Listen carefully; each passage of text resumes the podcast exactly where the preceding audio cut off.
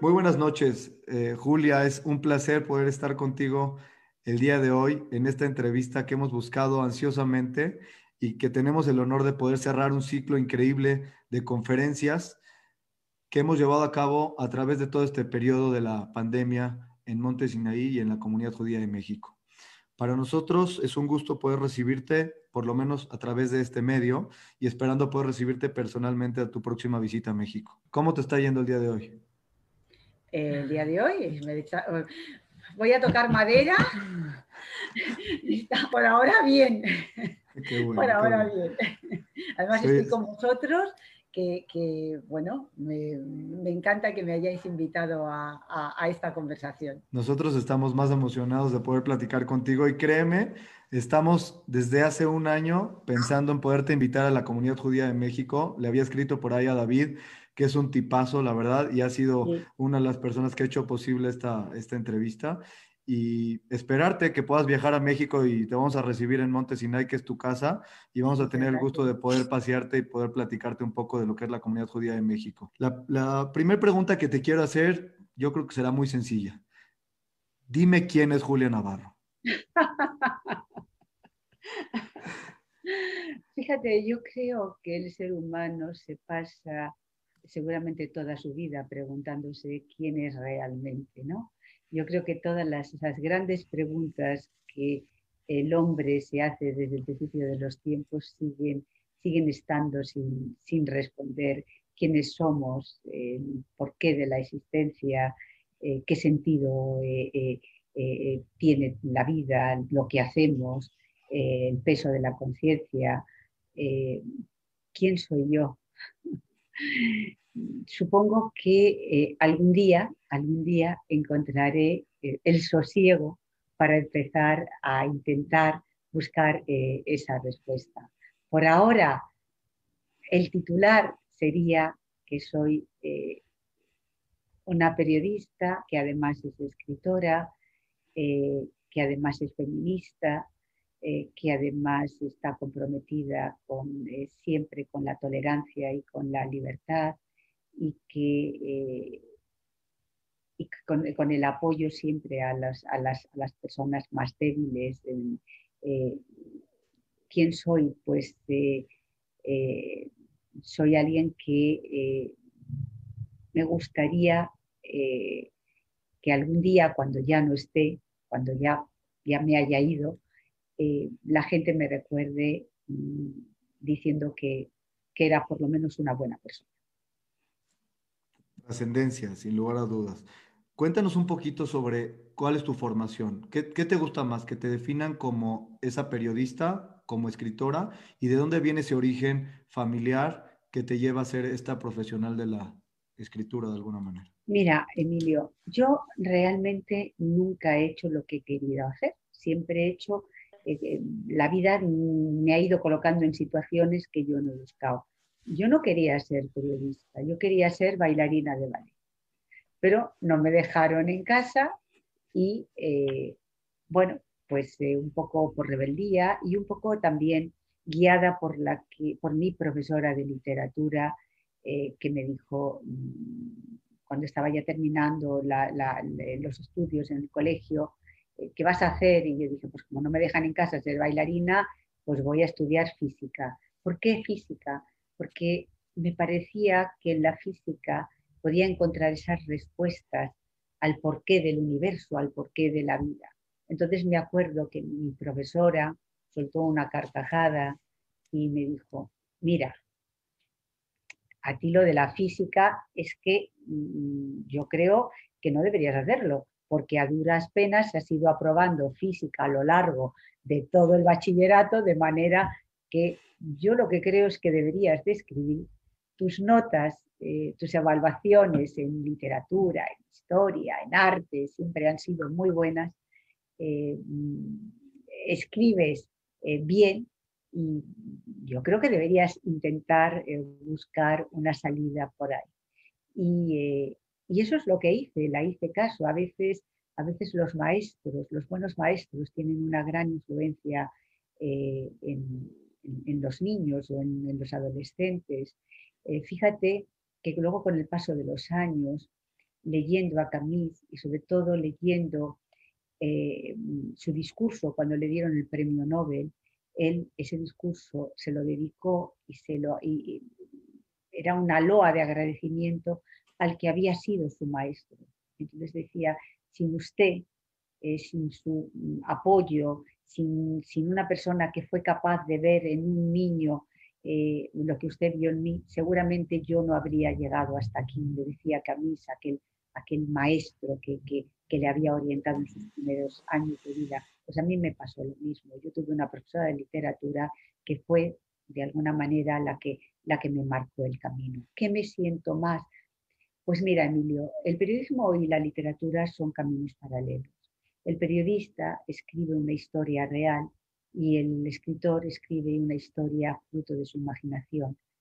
Pero al final se trata siempre de contar una historia. Yo creo que desde el principio de los tiempos el hombre tiene esa necesidad de intentar buscar respuestas a esos porqués de los que yo hablaba antes y los hace construyendo historias y otros hombres le escuchaban ahí sentados alrededor del fuego, en la cueva, pues es lo que hemos seguido haciendo, solamente que ahora escribimos esas historias, se convierten en libro y llegan a las mesas de la librería, pero al final siempre se trata de contar una historia, una historia en la que eh, podamos reflexionar sobre eh, la esencia del ser humano. Por eso yo escribo. Yo escribo porque hago ese viaje o intento hacer ese viaje al interior del, alma humana para, buscar respuestas que yo todavía no tengo. ¿Cómo, ¿Cómo, es esa transición tuya de, pasar del periodismo a la novela? Porque tú tienes varios libros previo a las siete novelas. Entonces, ¿cuál es ese momento en tu vida en el que decides que quieres contar la historia desde el lado de los personajes y no desde el lado, digamos, de reportar la verdad? Pues ahora voy a decir una cosa que seguro en mi editorial se van a enfadar muchísimo conmigo porque siempre me dicen que no lo diga, pero es que, mm, es que no me gusta mentir. La verdad es que yo llegué al mundo de la novela sin pensarlo, no fue una decisión eh, tomada.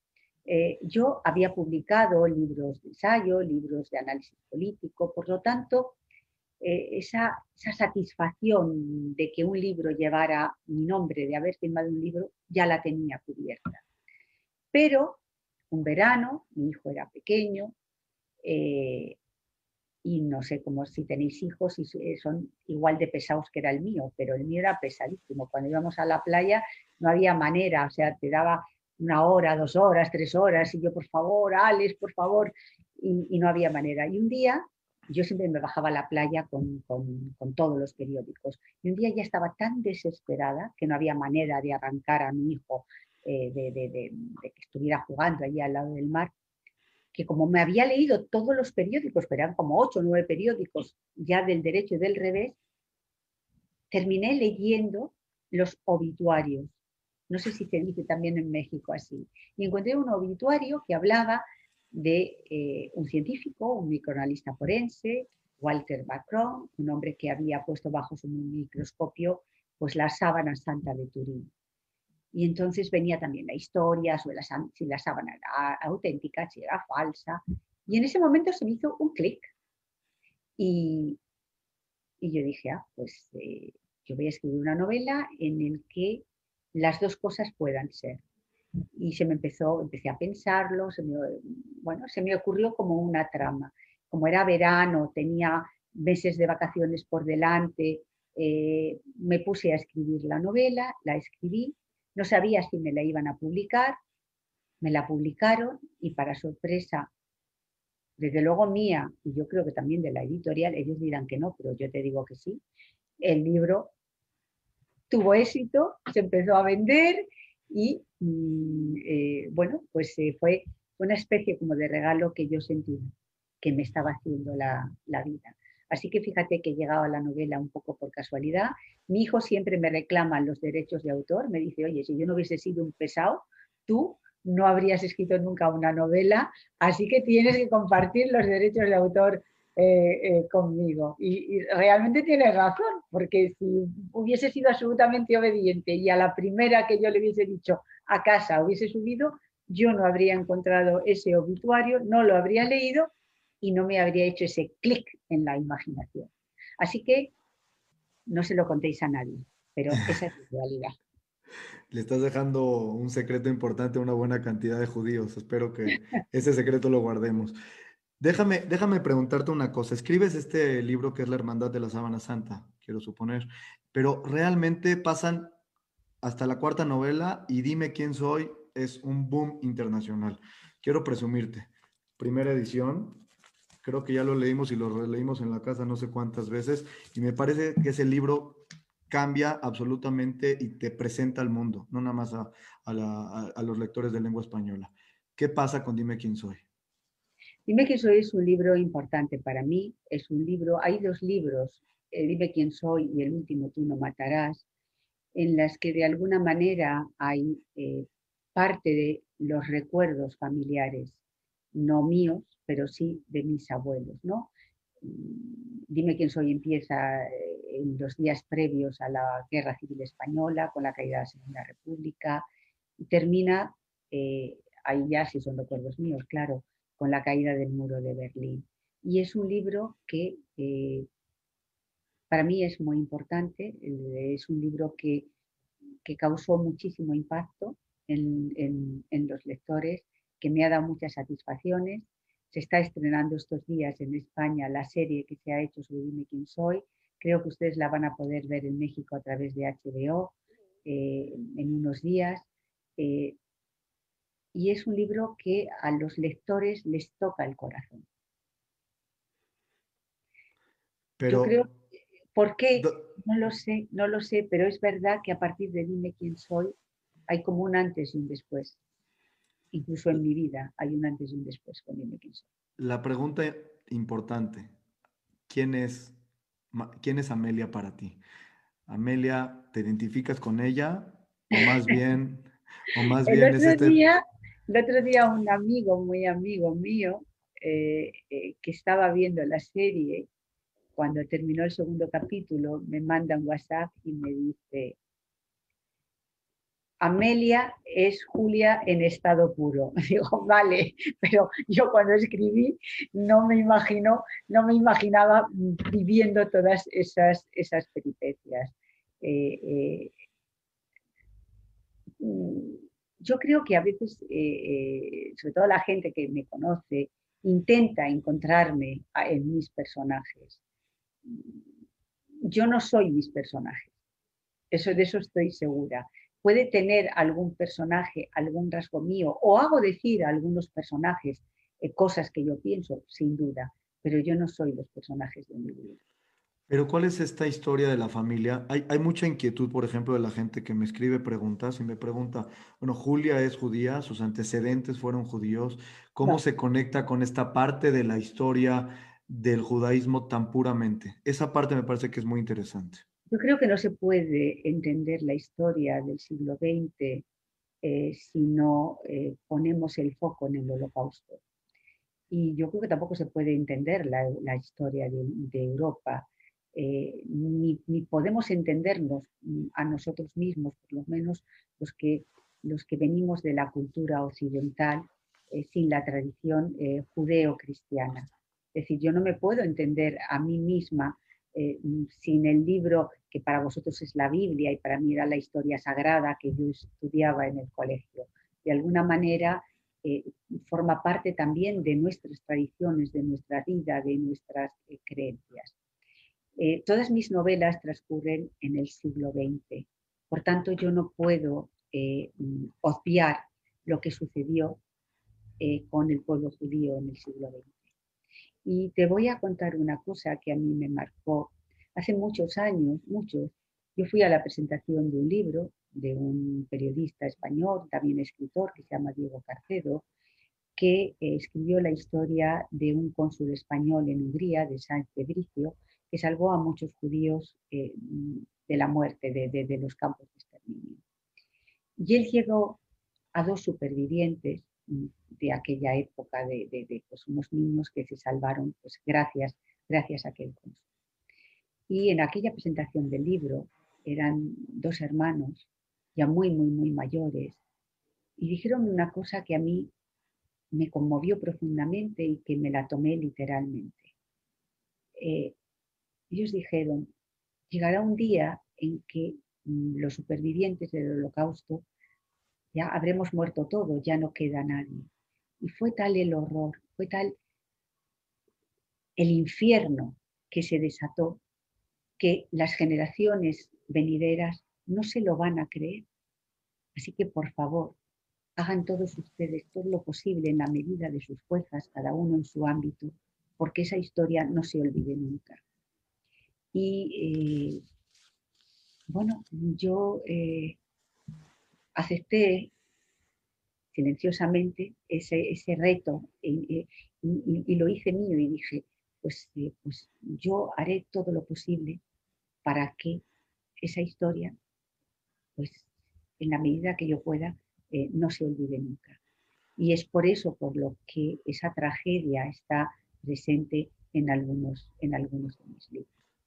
Pero me llama mucho. Nunca sabrán el efecto que causaron sobre una joven periodista, porque en ese momento yo creo que todavía no había empezado a escribir novelas, pero, o sí, había escrito la primera, pero bueno, mm, yo, yo, yo decidí, eh, tienen toda la razón, si no lo seguimos contando, llegará un día en que la gente mm, piense que tamaña bestialidad no, no, no pudo suceder.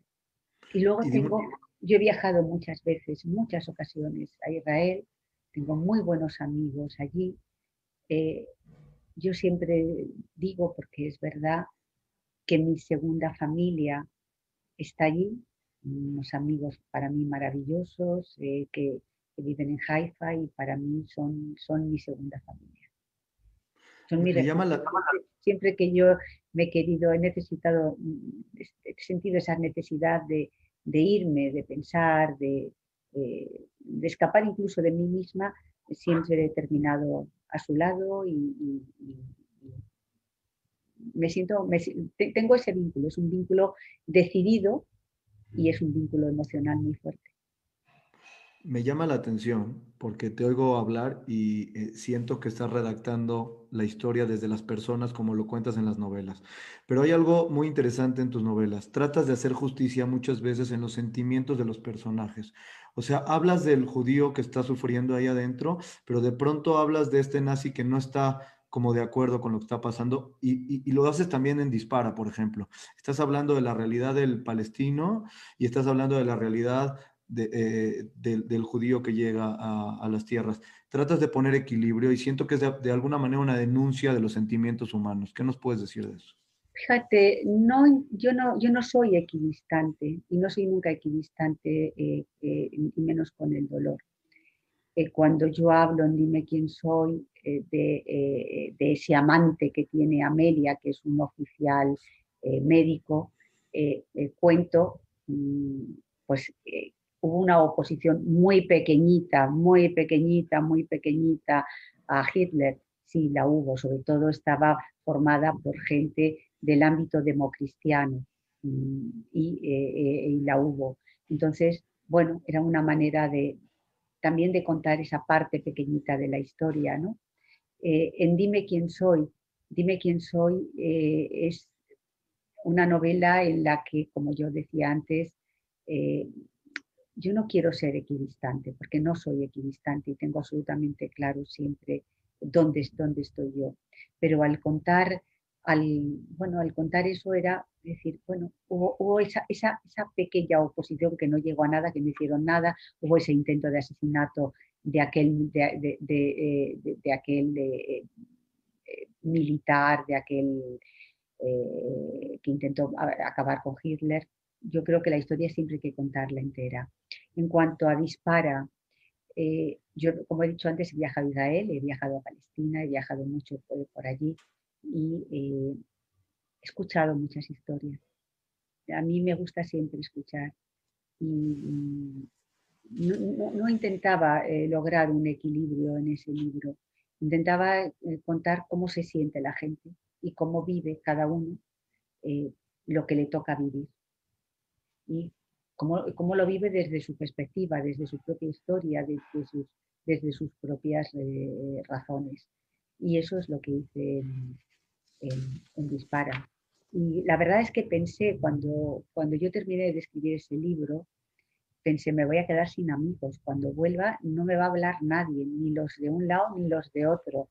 Pero luego afortunadamente todo el mundo entendió lo que yo quería hacer eh, con, con ese libro y, no me quedé sin amigos.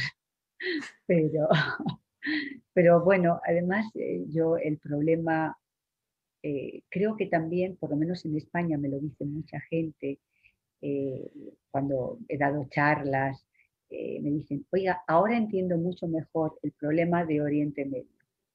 Porque hay mucha gente que piensa, mm, bueno, que tienen la imagen de enchufar la televisión y ver siempre eh, atentado de no sé qué, el ejército hace no sé cuántos, eh, pero no tienen eh, el, porqué de la historia, el cómo se ha llegado hasta aquí. Y hay muchas personas, sobre todo en mi país, que me dicen, ahora entiendo cómo se ha llegado hasta aquí, lo que ha pasado. Y eso de alguna manera es lo que yo siempre intento meterme en la piel de los personajes, no de todos, ¿eh? porque hay algunos que son odiosos y esos no, pero, pero sí en la piel de, la, piel de, los, eh, de los personajes. Desde mi perspectiva, Dispara es un libro obligado para leer a la primera persona que vaya a conocer eh, Israel. Tiene que leer ese libro para poder saber dónde se va a parar. Pero hay algo que me llama mucho la atención, inclusive yo siendo judío y muchos del público que leemos mucha de la parte de nuestra historia, logras entrelazar magníficamente la historia de los judíos ashkenazim, los que vienen de Europa, los sefaradim, los que vienen inclusive, los que vivían ya en Jerusalén en esa época, y logras descifrarla e integrarla de una manera muy clara de los hechos para poder entender cuál es el antes y el después de la historia. ¿Cómo haces para involucrarte tanto y a profundidad en los espacios, en las personas, en las familias? Porque como te decía antes, he viajado mucho en esa zona y he escuchado muchas historias. He escuchado muchas historias eh, de, en uno y en otro lado. Y de alguna manera, eh, después de tantos y tantos años de viajar por esa zona en Oriente Medio, eh, sentía que, que, tenía que escribir ese libro. Y, y es lo que hice. Mm, con mucho miedo, con mucho temor, con miedo porque pensaba, eh, es un libro que no se va a entender, porque vivimos una sociedad siempre muy polarizada, en la que no hay matices, en la que estás conmigo, estás contra mí. Y yo no me canso de decir, eh, cuando me preguntan por el, problema que existe en, en, Oriente Medio, que yo creo que judíos y palestinos al final están condenados a entenderse, que Israel tiene derecho a estar donde está, pero que los palestinos también tienen derecho a ocupar una parcela de ese territorio y que por tanto les guste o no les guste, o se terminan aniquilando unos a otros o tendrán que aprender eh, a vivir. Y yo soy de las que apuestan por ayudar a, que aprendan a vivir, a, en vez de a dividir más, pues eh, mm, apostar por eso, apostar por, apostar por la paz, apostar por la, apostar por la convivencia. Apostar por la vida. Creo que ningún pueblo, claro, porque ningún pueblo puede aniquilar a otro pueblo. Entonces, es difícil, sí, hay muchísimas heridas, sí, hay, han derramado muchísima sangre, sí, eh, eh, pero habrá un día que alguien se siente y diga, no podemos seguir así. Mm, nosotros ya no nos podemos perdonar, pero vamos a construir una sociedad donde nuestros hijos, nuestros hijos se puedan mirar a la cara y puedan, puedan jugar juntos. Increíble. Hablemos sobre el fondo de las historias que escribes en las novelas. A mí me parece que tienes una cuestión que denuncia de alguna manera y hablas mucho de la libertad. Me parece que uno de los grandes himnos que tienen las novelas tuyas es hablar de la libertad. Lo expresas de diferentes maneras, libertad de expresión, libertad de prensa, libertad de desplazamiento. ¿Qué es para ti la libertad, Julia? El aire, la respiración. Eso es la libertad. Es decir, Si no tenemos libertad, estamos muertos. O sea, nos están quitando, nos están quitando la vida. No se puede vivir sin libertad. Y cuando, cuando te metes estos, estos, estos, este, este periodo de pandemia en el que todos nos hemos tenido que quedar en casa, no sé en México, pero nosotros sí hemos estado confinados dentro, sin poder salir a la calle, eh, yo eh, sentía que me ahogaba. Es decir, mm, decir, no puedo, o sea, no puedo, y pensaba, fíjate, yo estoy en mi casa, estoy en un lugar cómodo, estoy con mis libros, estoy con mi música, estoy con mi familia, pero sin embargo eh, me están quitando necesariamente, lógicamente, mm, porque todos tenemos que hacerlo y tenemos que contribuir a parar, a parar este virus como sea, yo decía, eh, me estoy quedando aquí, pero mm, mm, no me siento libre, me siento...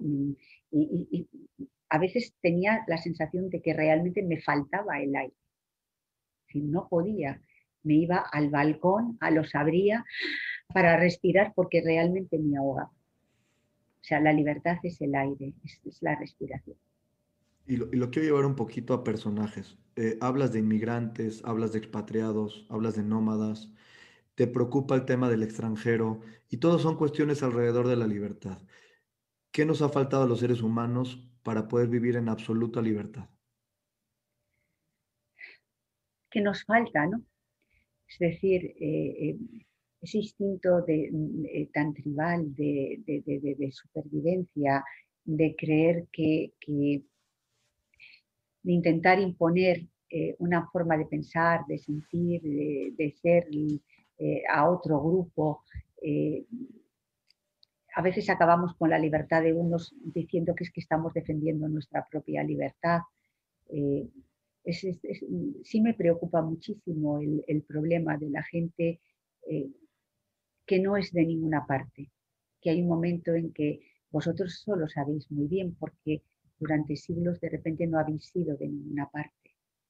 Entonces, a mí eso me, produce mucha angustia, la, persona que no termina de ser de ninguna parte, que tiene que ir de un lugar a otro, que no terminan de aceptarle ni aquí ni allá.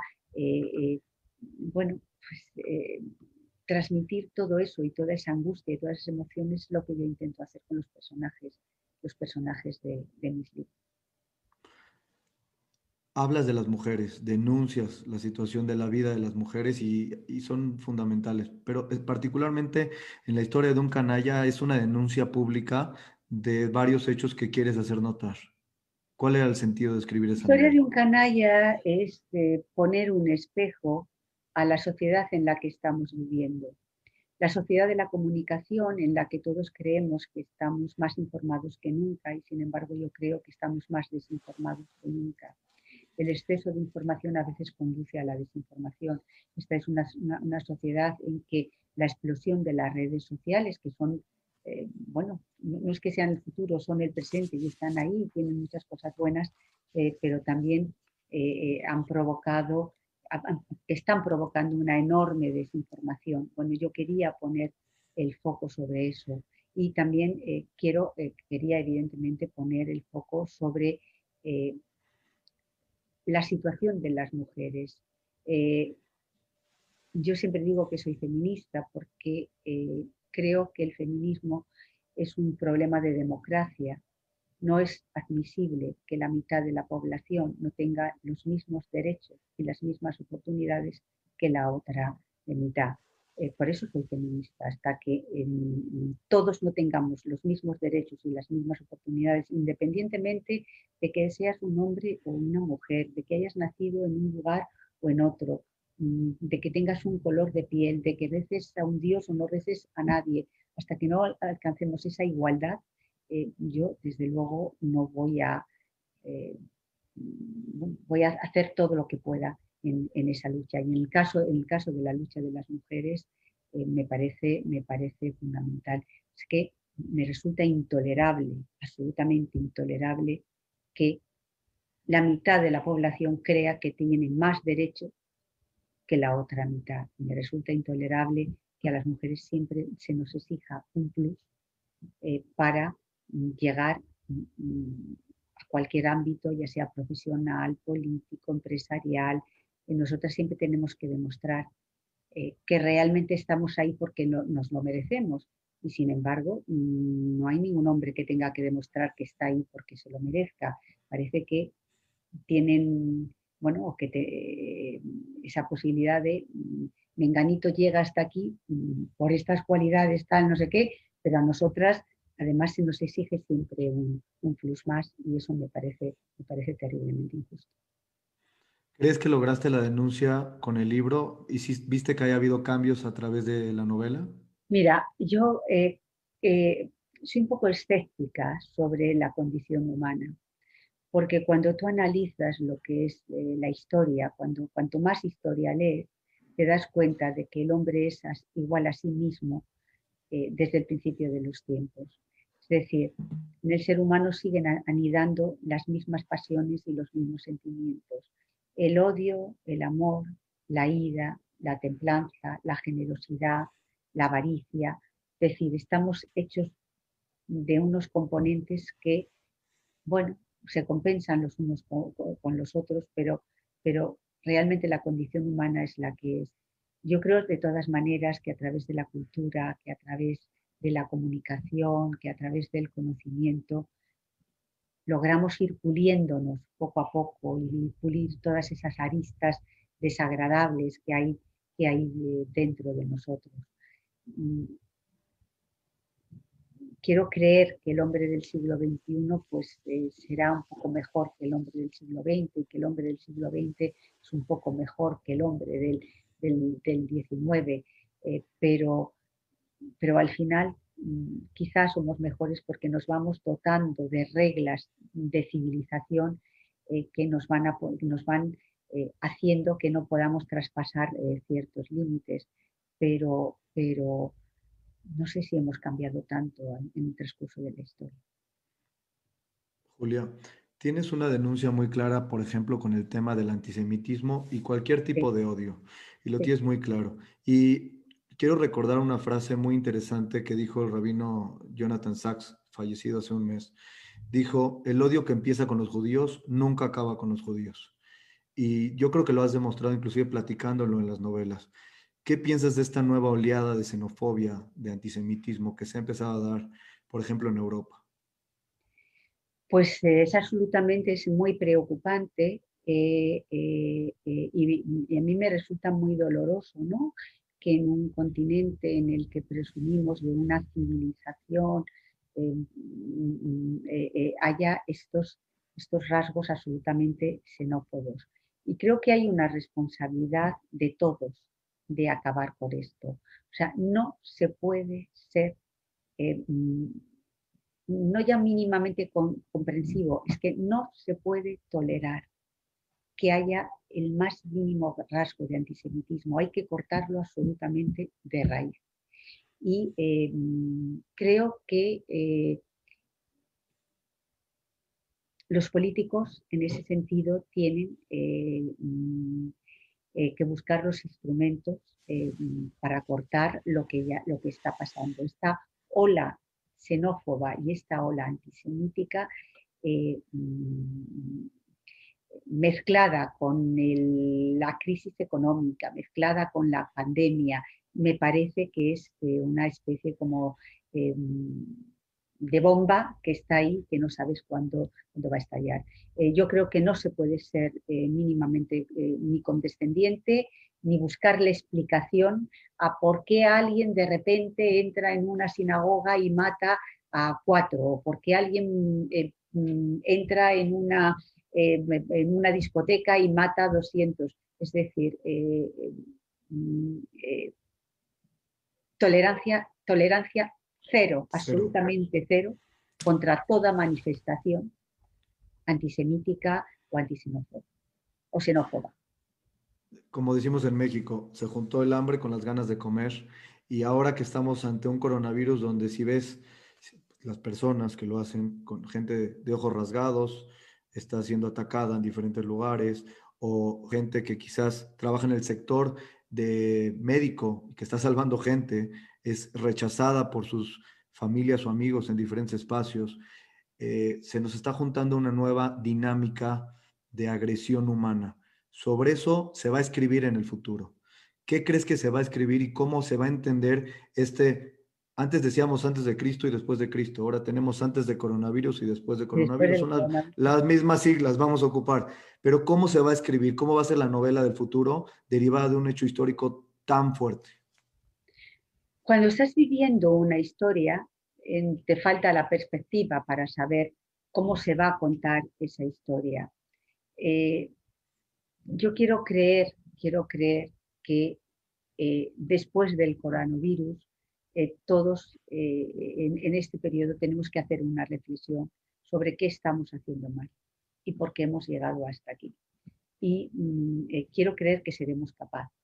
Antes te decía que soy un poco escéptica sobre la condición humana, pero em, lo que nos está pasando es tan, eh, tan tremendo, tan fuerte, que yo creo que es una sacudida, es una sacudida a nuestra civilización, es una sacudida a nuestra manera de vivir, a nuestra manera de relacionarnos entre nosotros con la naturaleza, eh, pero lo estamos viviendo. Es muy pronto para saber, para tener la perspectiva de, de qué conclusiones vamos a, vamos a sacar de, de todo esto. Te pregunto respecto a los regímenes totalitaristas y tengo que hacer la pregunta porque tenemos de pronto, tienes una denuncia en No Matarás, por ejemplo, de la Guerra Civil Española y hemos dado cuenta que utilizar el hambre y utilizar el poder ha sido una mala fórmula y lo volvemos a ver que se repite, no muchos años después. ¿Qué debemos de hacer para que hagamos conciencia en estos políticos, por ejemplo, en el sentido que lo estás planteando? Bueno, eh, a mí me preocupa muchísimo el, auge del populismo en todo el mundo. Yo creo que los, eh, políticos populistas no tienen eh, ninguna fórmula mágica para resolver los problemas de la sociedad, sino todo lo contrario. Lo que hacen es mm, complicar todavía mucho más mm, los problemas y las posibles respuestas de esos problemas. Y ojalá ojalá eh, seamos capaces de reflexionar sobre qué mundo, en qué mundo estamos viviendo. La crisis del 2008 rompió todos los paradigmas en los que estábamos instalados. tenemos que construir paradigmas nuevos, nuevas reglas, nuevos, nuevos, nuevos códigos. Yo creo que la sociedad está en eso. Y ahora estamos pasando un momento especialmente delicado, que es el de los populismos. Los populismos traen el antisemitismo, algunos, traen la xenofobia, eh, otros, eh, mm, y sobre todo lo que traen es un engaño, porque engañan a la gente diciéndole que tienen soluciones eh, que, no, que no tienen. ¿Seremos capaces de sacar una reflexión de todo lo que nos está pasando? Pues la verdad es que no lo sé, Emilio, ojalá, pero creo que nos hace falta, como decía antes, una perspectiva para para poder digerir todo esto que nos está pasando en estos momentos. Eh, preguntas muy rápidas. Eh, Julia, ¿qué estás leyendo en este momento tú? pues mira, estoy releyendo El Quijote. El Quijote siempre lo tengo en mi mesa de trabajo y en momentos especiales, en momentos de confusión, en momentos tan, tan eh, complicados como estos, El Quijote para mí es una, una lectura eh, que me acompaña, que siempre me enseña algo. De manera que estoy una vez más releyendo el, Quijote. Eh, lo releo de una forma anárquica, o sea, de repente un día abro una página y empiezo, eh, pues por, yo qué sé, por la página 200 y otro día, pero estoy con la relectura, la relectura de, los clásicos, estoy con la, con la lectura del Quijote. Y preguntas muy rápidas, si quieres 10 segundos en cada respuesta. ¿Qué prefieres leer, ficción o no ficción? Bueno, perdón, y también estoy, acabo de terminar eh, de leer un libro que recomiendo a todo el mundo, que es En la línea de fuego de, eh, Arturo Pérez Reverte, que es un libro sobre nuestra guerra civil y es un libro que, recomiendo. Así que entre Arturo y la relectura del Quijote es como he pasado estos, esta última semana. Muy bien. ¿Qué prefieres leer, ficción o no ficción? Normalmente cuando estoy escribiendo novela prefiero leer eh, siempre eh, no ficción, eh, pero de vez en cuando sí leo algún libro. Hay libros que uno no tiene más remedio que, leer, ¿no? porque bueno, mm, y por ejemplo el libro de Arturo a mí me parecía que era necesario en estos momentos, que todo el mundo habla de él, que es un fenómeno literario, pues yo no puedo, no, no quiero mantenerme al margen de lo que leen los demás y lo que, lo que en un momento determinado interesa a la sociedad. ¿Qué, ¿Qué, prefieres hacer? ¿Leer varios libros simultáneamente o ir de fondo con un libro? No, voy de fondo con un libro, pero eh, eh, a veces ese libro lo acompaño, como decía, con una lectura de un clásico que ya he leído, como es El Quijote, ¿no? O sea, yo puedo estar... Eh, el Quijote es un libro que está encima de, la mesa, de mi mesa de, trabajo, y es eh, un libro que yo releo, releo constantemente. Entonces, puedo estar leyendo en la línea de fuego de Arturo Pérez Reverte, pero al mismo tiempo, pues a lo mejor estoy una hora releyendo el Quijote. La última pregunta, Julia. La patria de los judíos han sido los libros. La literatura judía es amplia y vasta. Hay algunos libros que seguramente has leído y seguramente otros cuantos que quisieras poder leer y no has podido tener la oportunidad o no los has podido acercar a tu idioma. ¿Qué te, qué te gustaría aprender de la parte de judaísmo? Pues eh, la verdad es que em, mm, yo eh, mm, tengo una enorme siempre curiosidad por conocer todo aquello que no conozco. Y eh, mm, siempre procuro leer sobre todo historia, ¿no? Eh, hace poco, mira, leí un libro que me encantó, que era El amor de la señora Rothschild, en el que contaba la historia de los Rothschild, que me pareció un libro absolutamente delicioso y que aprendí muchísimas cosas. El libro lo leí como hace como un mes y me encantó.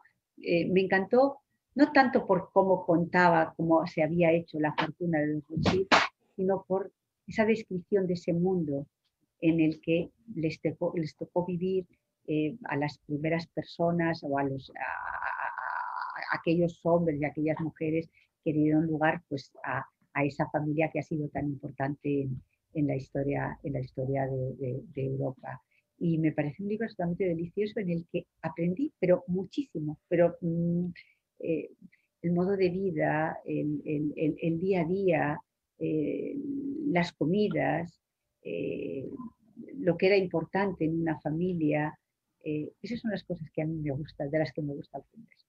¿Subrayas, subrayas cuando estás sobre un libro que te interesa? ¿Marcas o tomas resumen sobre algo que te pareció relevante? Pues mira, hago una cosa que es absurda y es que doblo un poquito la página de algo que me ha interesado y luego veo los libros y digo, pues este libro mm, al final están casi todas las páginas eh, eh, dobladas. No, no escribo sobre, eh, sobre las...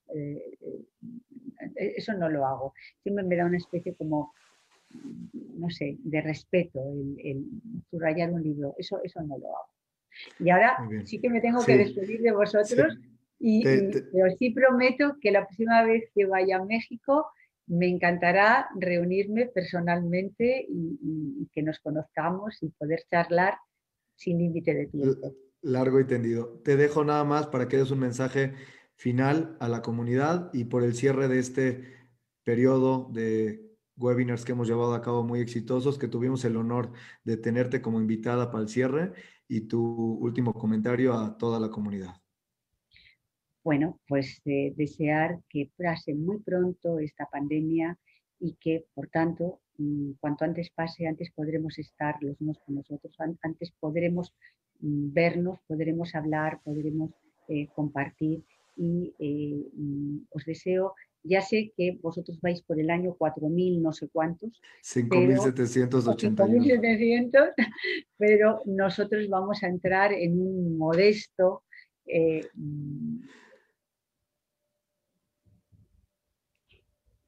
eh, eh, año 21.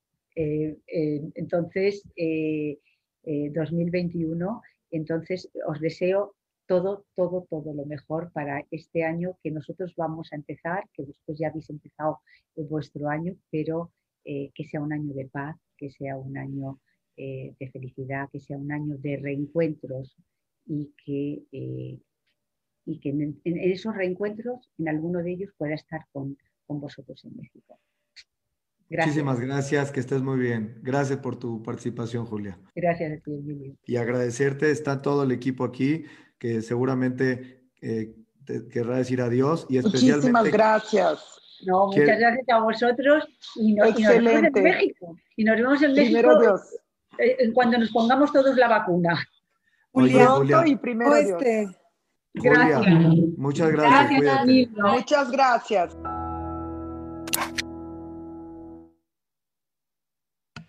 Pues muy buenas noches. Esta fue la entrevista con Julia Navarro. La verdad, un placer. Una persona completamente interesante y tendremos el gusto de tenerla en México. Mi equipo de Monte Sinai se le ocurrió una idea, terminar de una manera diferente eh, este año.